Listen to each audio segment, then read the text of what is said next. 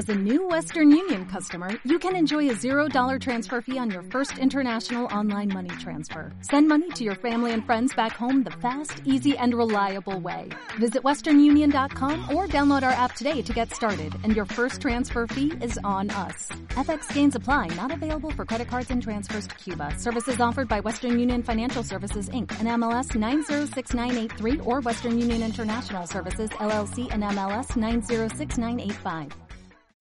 Bienvenidos, bienvenido y bienvenida a todos los cobardes que no se atreven a ir al teatro, pero sí se atreven a escuchar un podcast sobre teatro, que tiene aún menos sentido y es mucho más peligroso que una fiesta sin mascarilla en el ascensor de una residencia de ancianos. ¿Qué te parece? Muy buena, David Montero. Me he quedado muerto. Y no de COVID, creo. O sea, o sea, pero está muy bien. Una fiesta sin mascarilla en un ascensor de una residencia de ancianos. Peligro total. Hostia. En, Mar- en Marbella, ¿no? Que- Pero vamos a hacerlo. Claro, claro. Vamos a hacerlo. Pues nada, aquí empieza Drama o qué, el podcast de dramaturgia absolutamente innecesario que se realiza casi casi desde un ascensor. Casi. Oye, que eres Javier Berger, que nunca lo digo. Claro, claro. Y ahora sí que empiece drama o qué.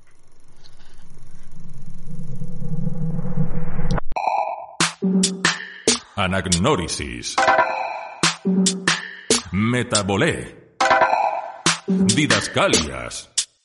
Parodos. Ibris. Esticomiti. Esticomiti. Esti... ¡Joder! ¿Drama o qué? ¿Drama o qué? ¿Drama o qué?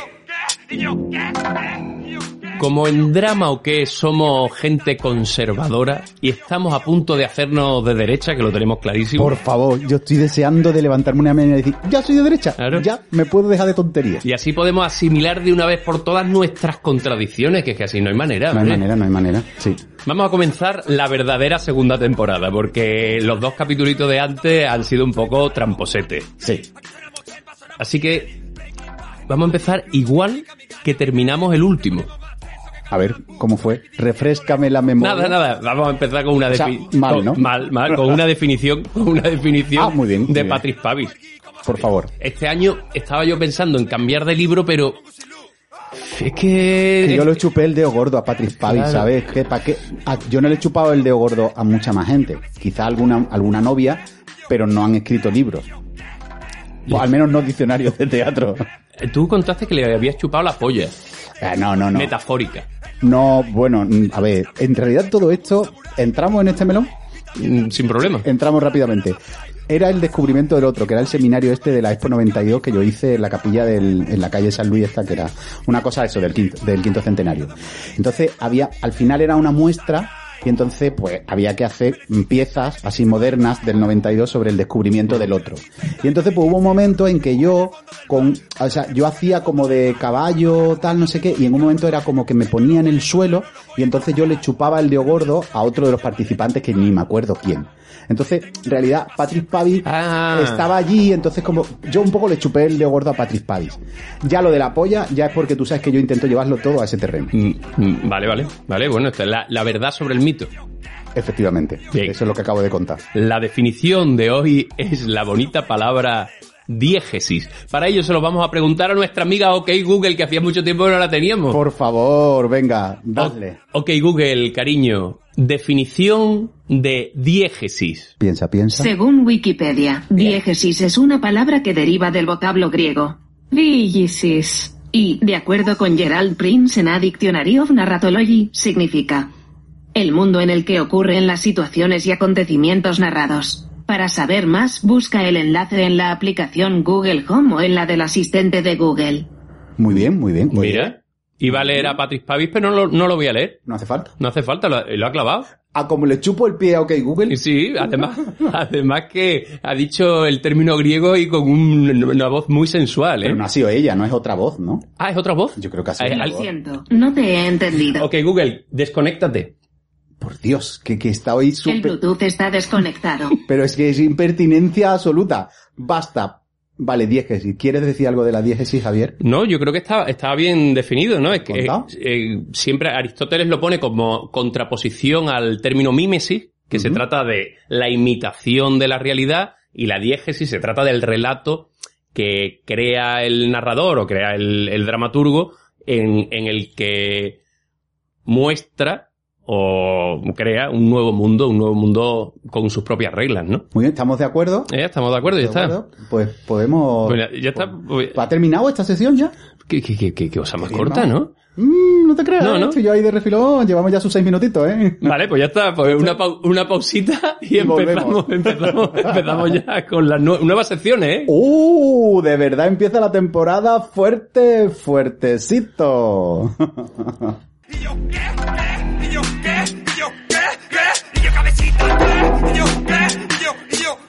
Hoy recuperamos cierta normalidad en este podcast porque tenemos un colaborador ¡Oh! que no es nuevo, pero casi. Lo tuvimos en el arranque de la primera temporada y desapareció con la pandemia, pero ha resurgido cual ave fénix desde la- el extrarradio de Sevilla y se incorpora hoy para hablarnos, creo, de grandes fracasos de la historia de las artes escénicas o grandes fracasos de la historia. No, la verdad que no sé, yo- Grandes y fracasos, sí. ¿De Sí. qué? No sabemos. no sé si en alguno de ellos estaremos nosotros. Hombre, nosotros hemos tenido fracasos grandes, pero a nivel de historia somos irrelevantes. Igual ahí nos, nos, nos salimos. pero ¿no? fracasos grandes hemos tenido... ahí- igual de- luego hablamos. Si salimos en algún momento de la historia, va a ser la historia de los fracasos. Los fracasos, sí. Bueno, mejor que lo explique nuestro colaborador de lujo de hoy, Manuel Asensio. Manolo Asensio Lele. Manolo Asensio. Fracasos. Pues sí, fracasos. Y como un dice... momento, un momento, nos vamos a pasar por alto la Esta voz de- de- del Señor de los Anillos. Claro. ¿Sabes qué ha sacado? ¿Pero por qué? Porque es que mm, lo- para mí un fracaso es que se es la, como suena la tierra cuando hace... ¿Puede- ¿Puedes repetir Dios eso? mío, es o sea, que vamos a hacer otra vez lo es de entre Manolo Christopher. Lee ¿Y? y un orco. Efectivamente. Sí, sí, pues, pues ahí está mi fracaso, que es que mezclo ahí las dos cosas. Es maravilla. Es verdad, esa es la putada. entonces Porque si fuera putada. una de las dos solo, iría muy bien. Pero Claro, claro, pero es que si soy las dos juntas, suena como... ¡ah! Bueno, a ver, entonces, ¿cómo se llama la sección? Que Fracasos. fracasos. Fracasos. Bueno, ¿te parece que la, lo- la, lo- la locutamos así? Bueno, la locutas limpia. Yo después la corto y hacemos una cabezerita para la semana que viene. Exacto. Con su musiquita Claro, y claro. su Yo no rollo. hago las voces raras. La que tú quieras. Yo digo, fra- fracasos por Manuel Asensio, algo así. Fracasos por Manuel Asensio. ¿Vale? Qué voz, Perfecto, qué voz tiene, el mejor. Eres- eh, qué pena que la gente no te vea, porque además eres guapo. Lo tienes todo. No, con la mascarilla gano más. Pues nada, vamos al turrón, los fracasos, a ver qué tal. Bueno, pues es cierto que comienza, comienza una sección dolosa. Dolosa en la que todos estamos incluidos, como has dicho tú antes, todos estamos incluidos, porque yo he fracasado con David Montero en un espectáculo, yo contigo he fracasado en otro, y yo por mi parte he fracasado también varias veces.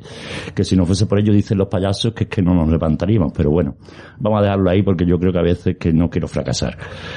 Eh, la verdad es que, mira, ocurre una cosa que he compuesto aquí, pero aquí no somos egocéntricos y yo no quiero hablar de nosotros.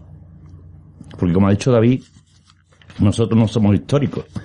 O sea, no tenemos ningún... Si nos buscas en Wikipedia, yo he buscado y no te encuentro. Yo sí estoy. Ah, ¿tú sí estás? Yo sí ¿Y estoy. Pero porque se ha escrito él. Lo lamento. Eso, eso, lo sé yo, eso lo sé yo, pero- lo lamento, pero yo sí estoy. Ah, bueno, tú eres... ah, Por sí, eso dirijo el programa. Pues Ah, la, es verdad, la sonrisita de Javi claro, claro, sí estoy. A Esta- ver, o sea, la primera una- vez que lo de haber estado en Wiki- de haberse currado él, subirse a sí mismo a Wikipedia, ha servido para algo. Joder, pero ha sido... ¿La gente te lee o eres un fracaso también ahí? No voy a entrar, sí, sí, Venga, continúa. vale. Eh, mm, ¿Puedes hacer una cosa? ¿Puedes preguntarle a Coy Google si aparece Manuel Asensio? Ok, Google. ¿Quién es Manuel Asensio? Está en ello, está en ello, está Este en ello. resultado viene de Wikipedia y está traducido por Google.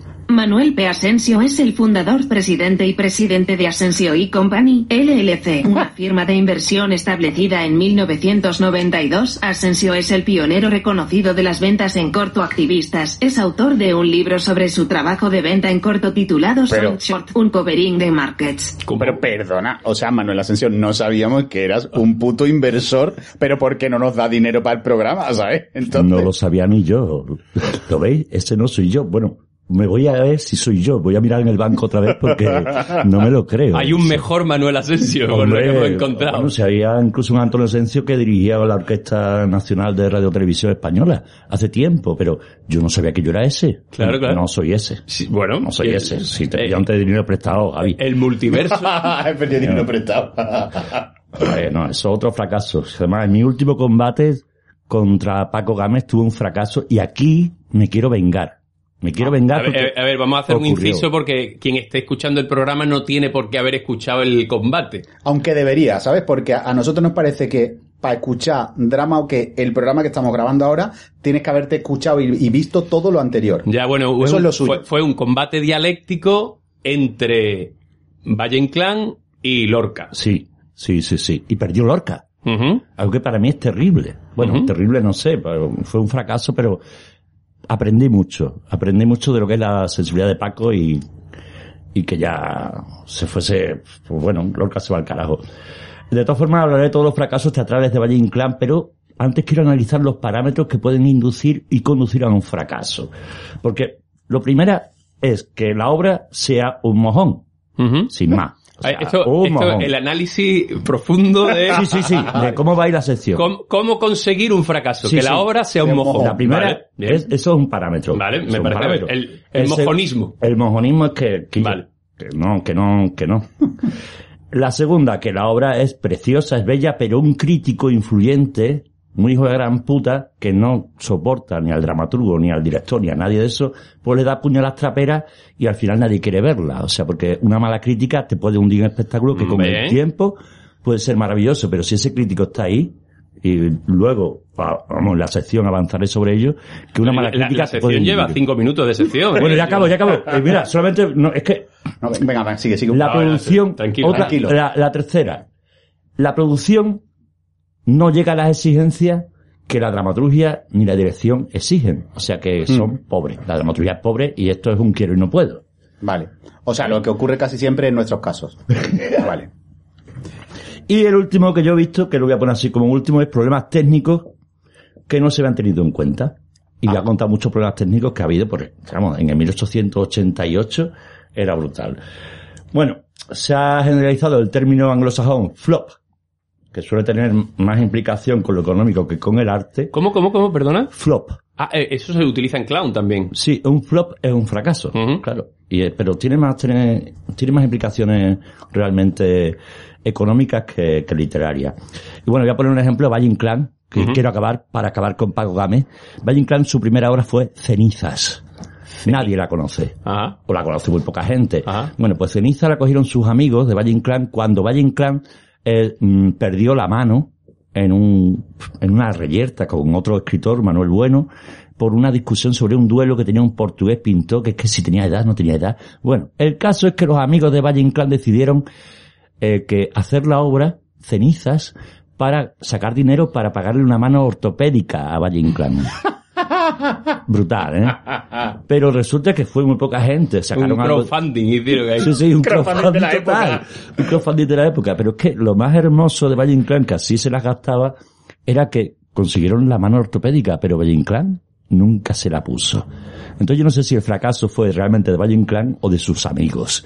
¿Sabes? De cómo invirtieron el tiempo en cenizas. O sea, pero Cenizas en realidad tuvo éxito, o sea, consiguió su objetivo. Mm, mm, no, Aunque- porque, mm, ¿tú, has, ¿tú has vuelto a escuchar No, de no. cenizas? No, no, pero- Bueno, de- pero en su de- momento consiguió recaudar el dinero Claro. para la mano. Eh, no estamos seguros porque igual eran amigos. Esto es como me dice a mí la gente, que- mira, a mí la gente cuando pinto, digo, cuando te compren gente que no sean tus amigos, entonces es que a lo mejor pintas. Mm. Porque si me viera a mí, amigo, a comprar mi pintura, por ejemplo, o los cosas, o que diga, oye, qué bonito, qué bonito, es que a lo mejor son amigos. Lo chulo, lo chulo es cuando, por ejemplo, ya no vienen a verte tus amigos al teatro, sino que viene gente que ya no son tus amigos. Y estos son cenizas. Paco Gámez, Valle Inclán es un mojón de obra. Ceniza, un mojón de obra, Paco. Adiós, os dejo. Aquí se acaba mi sección que seguiré más adelante y os diré que cómo fracasar.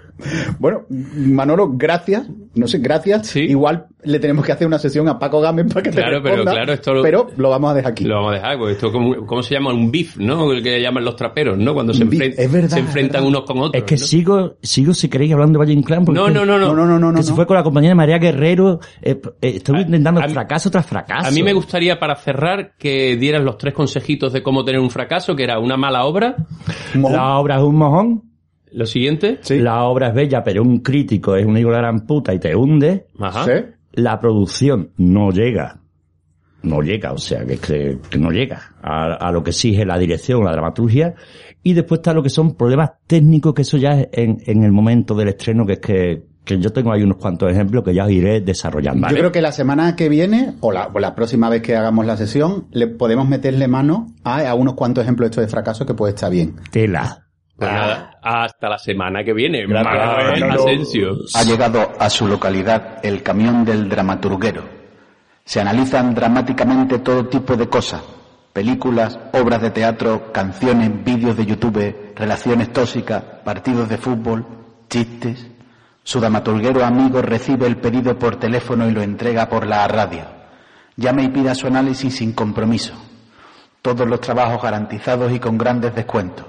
Atención, señora, ha llegado a su localidad el dramaturguero. En el dramaturguero, por si alguno no lo sabe, analizamos de todo. No es necesario que sean obras de teatro. De, hecho, preferimos que no sean obras de teatro. Pueden ser anuncios, prospectos de medicina, vídeos de TikTok, yo qué sé. Si queréis que analicemos algo, enviadnos un email a dramaoque.gmail.com o bien nos lo sugerís por Instagram, eh, arroba dramaoque, o por Facebook o, o por iVoox. O por... mm, mm, O por, o por favor. o por favor. Bueno, mientras llegan algunas propuestas, nosotros vamos a lanzar la primera, que el propio Dra- David Montero nos trae una maravilla. sí, la verdad es que creo que lo es, la verdad. Yo no la conocía, ¿eh? Es una copla de... ¿Es, de Quin- ¿es Quintero, León y Quiroga? Sí. sí. Y... Y tiene una letra que es lo que, lo que vamos a Lo que analizar. vamos a analizar. Mucho nivel. Bueno, yo quiero, hablaremos también un poco así de refilón de las interpretaciones. Porque hay Vale. varias y, y alguna cosa comentaré, pero poquito. ¿Quieres que... ¿Cómo, cómo empezamos? Empezamos lanzando, ¿no? ¿Lanzando? Vale. Sí, por mí. Esta es la versión de Juanita Reina, ¿verdad? Sí. Correcto. Atención a la letra, gentes. Porque inclinas la cabeza, porque llegas a la mesa sin mirarme cara a cara. ¿Qué cabina? ¿Dónde está? Como si un remordimiento te amargara el pensamiento y un delito me ocultara que no pude confesar. ¿Qué te pasa? Ah, Hasta ahí, hasta ahí, hasta ahí, ¿no? Maravilla. Uf, Qué eh, buen arranque, ¿no? Qué buen arranque. ¿Por qué inclinas la cabeza? ¿Por qué llegas a la mesa sin mirarme cara a cara? ¿Qué cavilas dónde estás? Como si un remordimiento te amargara el pensamiento y un delito me ocultaras que no puedes confesar.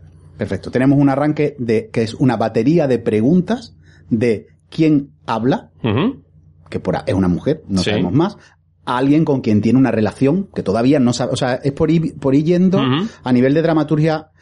Queridos niños y niñas, cuando escribáis obras de teatro tenéis que pensar que el público sabe solo lo que sabe, no lo que sabéis ustedes. Es decir, y después está idiote. Sí, pero es verdad, ¿no? Es como para ir viendo cuál es el recorrido que hace la copla a nivel de narración para no dar por hecho todavía nada. Vale, o sea, sospechamos que serán marido y mujer, pero en verdad todavía no lo sabemos. Lo que sabemos es que él está raro. Él sí, ¿no? Ya se sabe que Sí, ¿no? tiene un remordimiento, parece. Está, está en la mesa, por lo tanto, yo me imagino que o bien están en la cocina o están en el comedor. Mm. Eh, hora de comer. Después lo vamos a saber que es hora de comer. Mm. Y vamos a saber, yo, yo me lo imagino, bueno, es que no quiero adelantar, ¿no? No quiero adelantar como, como el estado en el que está el marido, ¿no? Claro, lo guay es que por ahora sabemos, o sea, es muy buen planteamiento porque siempre partimos de un equilibrio ya inestable. O sea, ha ocurrido algo, pero todavía no sabemos qué es. Correcto. Hasta ahí Bueno, podemos... Pues entonces, Seguimos, ¿no? seguimos. alma mía, que desprecias la comida. ¿Qué te pasa que desprecias la comida? tomando el llanto sin motivo ni razón.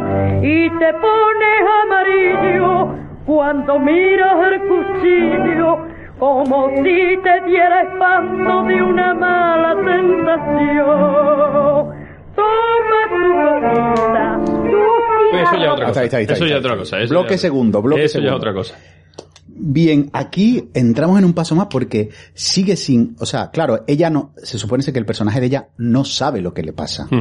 O no lo sabe o está jugando a que no lo sabe. Eso ya, ya lo veremos. Pero lo que está claro es que, que es la, el rol que está defendiendo, que es, ¿qué te pasa? Estás raro y no sé qué te pasa. Pero claro, aquí nos da el, miras el cuchillo. O sea, no solo estás amarillo, estás, tienes muy mala cara. O sea, hay algo que te está comiendo por dentro, sería la expresión Sí. como bonita, española, popular. Pero es que miras el cuchillo como, como si tuvieras una tentación de algo. O sea, ya aquí, esto es como cuando dice, ¿quién era? Godard decía que para hacer una escena interesante, mete una pistola, ¿no?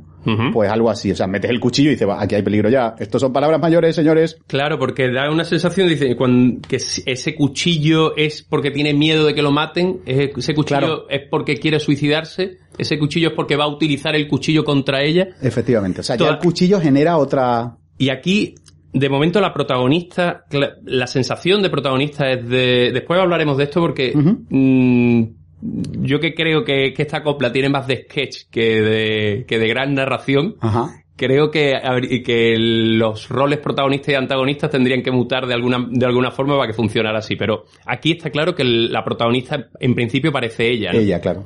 Porque él, él está pasivo. Recordemos que lo- el, el protagonista no puede ser un, eh, un actante pasivo. Tiene que hacer que la acción avance. Y ella está Lo que pasa que es verdad que el, el objetivo de ella es saber qué le pasa. Y es como objetivo, es un objetivo mm, no demasiado potente, a mí me parece. Claro, lo que pasa es que probablemente, bueno, eso, de eso si quieres hablamos luego. Vamos Vale. a seguir escuchando y después Vale. vamos como al- al- una vez que la gente tenga toda la información. Vale, vale. Ahora dice, toma tu copita, tu cigarro puro. Ah, Y anda que te mires la niña bonita, te tengo seguro que si ayer viniste casi amaneciendo fue por los amigos que te entretuviste. Yo todo lo comprendo, yo soy muy dichosa, yo no desconfío por más que le guste a las buenas mozas, tú eres mi marido. Para, para, para, para, aquí hay muchas Maravilla, cosas. Aquí, eh, aquí hay muchas maravilla. cosas porque aquí ya se, ya empieza la mandanga buena. a claro. Aquí, de hecho, además aquí estaría, yo he marcado el primer, gi- el, el- el girito, porque creo que es una, que es una narración o un texto que podría analizarse en, en dos actos. Dos actos. Es muy habitual en las coplas, ¿eh? Sí. La estructura en dos Ajá. actos, porque en verdad es, siempre está como una estrofa larga, estribillo, otra estrofa larga y el estribillo, pero con otra letra distinta. Que Eso hay como una en resolución, en cierta manera, ¿no? Exacto. Y aquí, claro, aquí es que ya, ya, ya empieza a darnos muchísimos datos. Mm. Dice, toma tu copita, tu cigarro puro, y anda que te miren las niñas bonitas, te tengo seguro.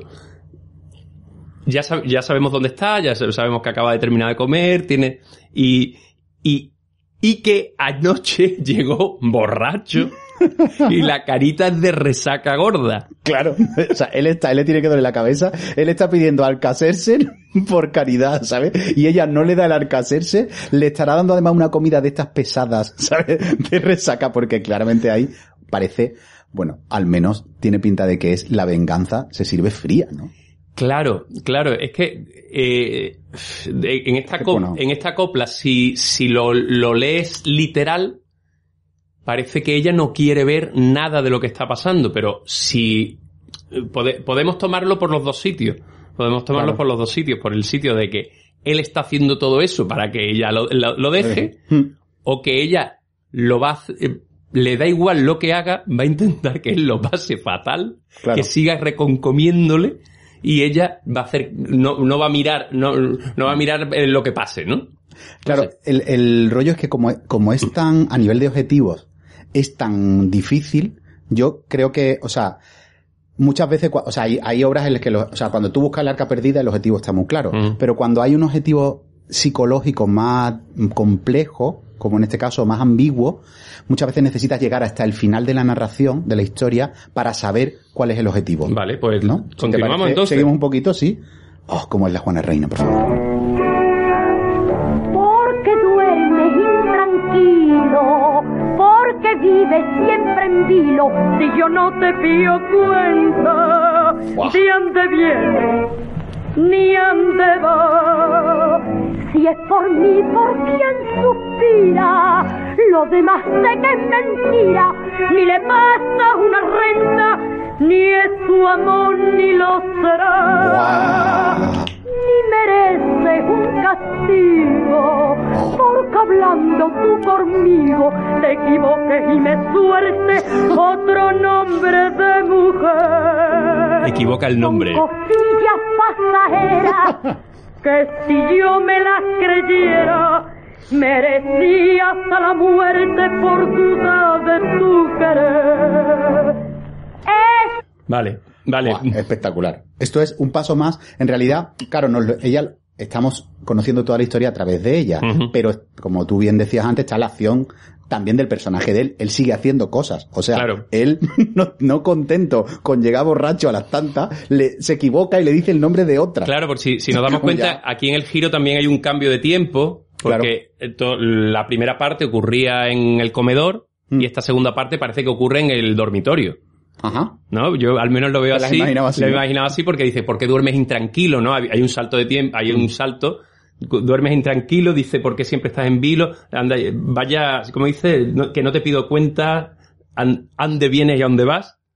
Ah, y me, me encanta eso de que, que- lo que hablábamos, ¿no? Que, equivoca el nombre. Yo me lo imagino, en, es la clásica escena, ¿no? La clásica escena, están en la cama y, y ¿cuán- ¿cuánto te quiero, Loli? Y dice, Loli. Loli, ¿quién es Loli? Pero es que ella, lo mejor es que ella seguramente no ha reaccionado. Que eso es lo guay de este personaje. Claro. O sea, este personaje lo que hace es, por el motivo que sea, que eso sí, Mm. si acaso podemos hablarlo o no hoy, que al final Mm. también cada uno sabrá, pero lo- a nivel de acción, lo que está claro es que ella no reacciona Mm. a lo que en él puede ser una provocación intencionada o efectivamente un error. Pero lo que, lo que yo tengo bastante claro es que cuando él, él la llamó Loli, ella no hizo nada. No hizo nada, no hizo nada. Eh, es, es un recurso que se utiliza en la comedia, que es la negación del conflicto.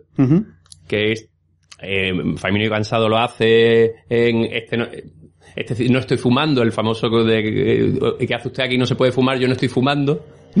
Es verdad, es verdad. Este cigarro es de un hombre que me lo ha dado. Que se lo estoy aguantando, ¿no?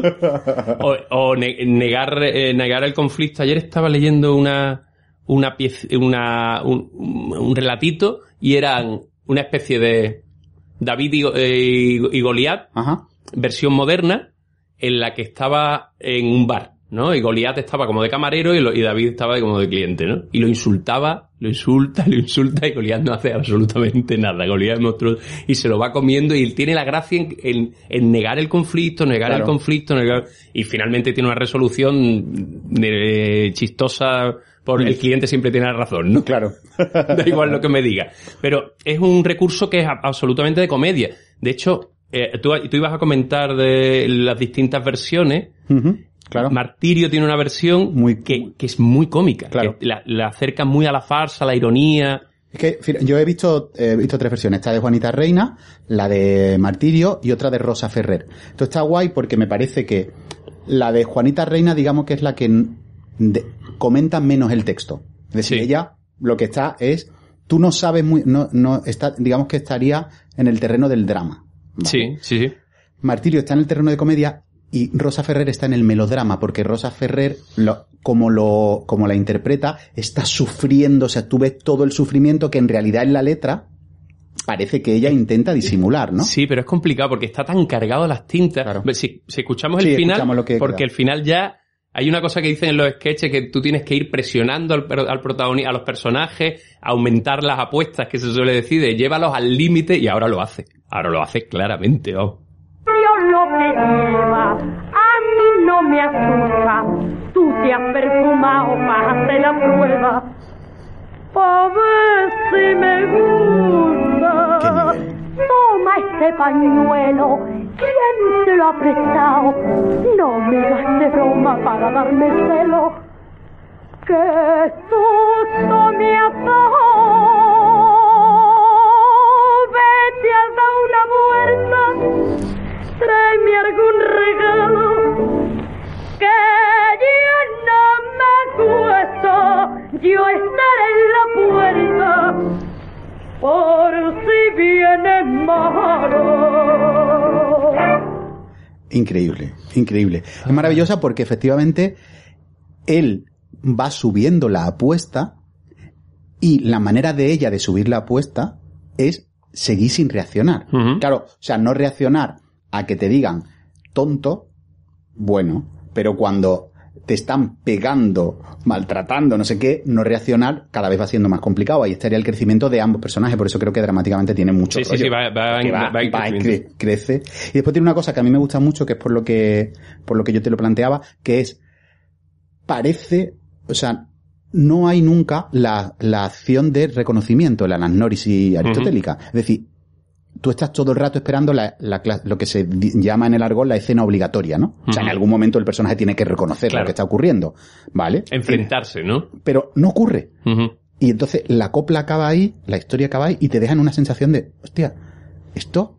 ¿Esto qué es, no? O sea, tú, claro, tú estás deseando que ella en algún momento le plante cara, le diga, mira, tío, Claro. hasta aquí hemos llegado, lo que sea, ¿no? Reaccione, explote.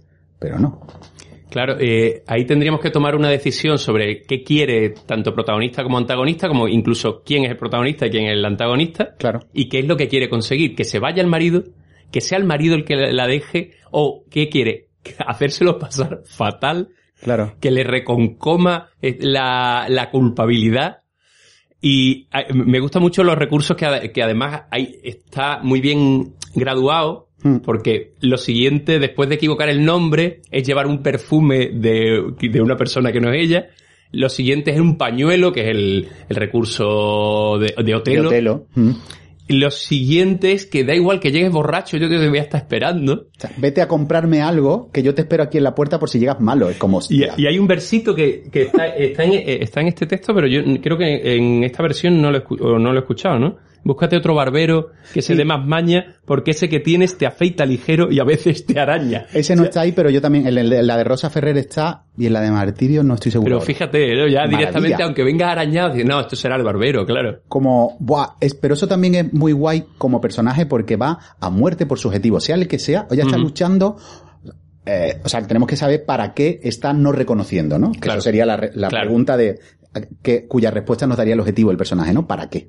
Claro, y nos daría también qué tipo de pieza, si utilizamos este material como material de origen para, para reescribir una pieza, qué tipo de pieza queremos hacer. O sea que si, Claro. si lo que estábamos hablando, si vamos a enfocarlo hacia el drama, si vamos a enfocarlo hacia la comedia o hacia el melodrama, ¿no? Es que en el análisis, cuando se deciden los objetivos, se está, se está tomando una decisión muy gorda, en realidad. ¿No? Se está tomando una decisión de punto de vista también sobre la historia muchas veces, ¿no? ¡Wow! ¡Qué pelotazo de copla! ¡Qué pelotazo de copla, Javier! Pues nada, hasta aquí el dramaturguero, El dramaturguero. Atención, señora. Ha llegado a su localidad el dramaturguero. ¿no? Bueno, hasta aquí, hasta aquí. Se nos ha ido, se nos va largo. Se Es nos va que el dramaturguero es que, y, y lo que nos hemos dejado en el tintero con el dramaturguero. Pues ya está, recordar que os podéis suscribir a Drama o qué, sobre todo en la versión premium. Hombre, Y nos solo encantaría. darle al botón apoyar, elige la cantidad, desde un euro y medio al mes puedes disfrutar de todo el contenido antes que nadie, además de contenido especial que solo vas a poder disfrutar tú. Solo tú si pagas, que por ahora, bueno, cuando estamos grabando esto, esperemos que esto ya cambie cuando lo emitamos, pero cuando estamos grabando esto, tenemos cero mecenas. O sea, cuando decimos el programa No, que no espérate, interesa a nadie- espérate, David, que yo me he enterado ahora mismo quién soy. Ha dicho Google quién soy. Ah, ah, que me he enterado que yo soy la hostia. Bueno, la hostia no, este. Soy otro. Entonces no os preocupéis, que yo voy a mirar esto, a ver quién soy realmente. Me encanta, este es el efecto de drama o qué. Claro, Yo soy otro. Terminemos Claro. así, pero terminemos. No todo va a ser fracasos, ¿no? No, de hecho vamos a terminar, Manolo Asensio, con un cántico al que te puede sumar Aristóteles. ¡Guapa! ¡Guapa y guapa! Y ahora, 30 segundos para reflexionar. drama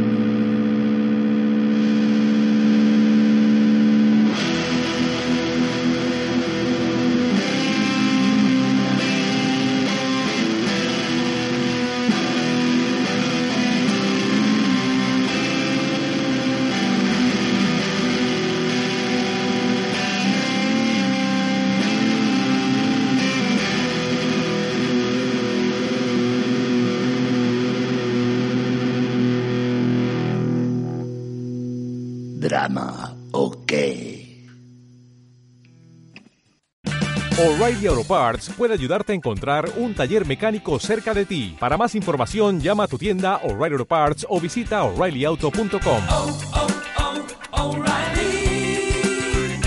oh, Parts.